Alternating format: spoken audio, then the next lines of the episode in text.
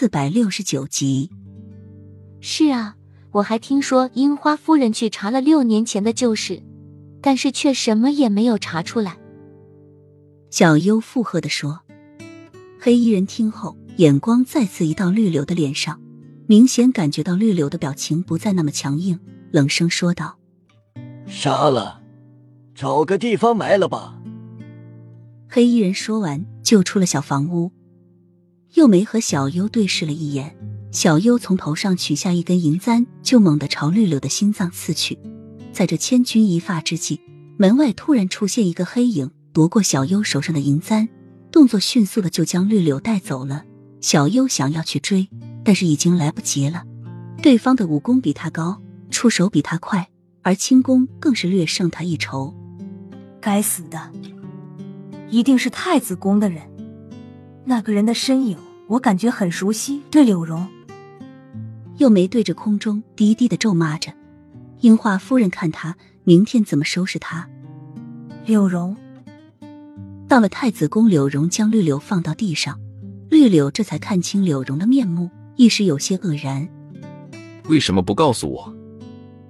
柳荣的眸子中写满了疼痛，他似乎没有资格说这句话，因为他从来就没有喜欢过他，接近他无非是想利用他替他姐姐报仇罢了。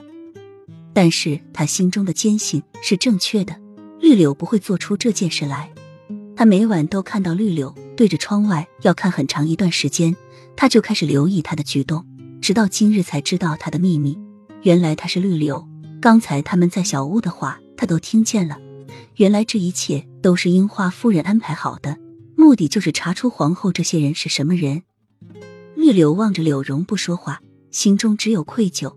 他那样利用他，他却还依旧这么关心在乎他。如果不是他。他连自己被埋在哪里都不知道。你又是什么时候会武功的？到底你还有多少事情瞒着我？柳荣真的很痛心，他付出一片真心，收获的却是一片假意。他对他真的是一点都不了解，竟然都不知道他也会武功。他是真的不知道他还有多少事情没有跟他说，又或者有多少事情骗了他。绿柳低着头，眼里噙着泪水。可惜在这黑夜中，没有人能看得到。我要去找夫人，告诉她我的身份暴露了。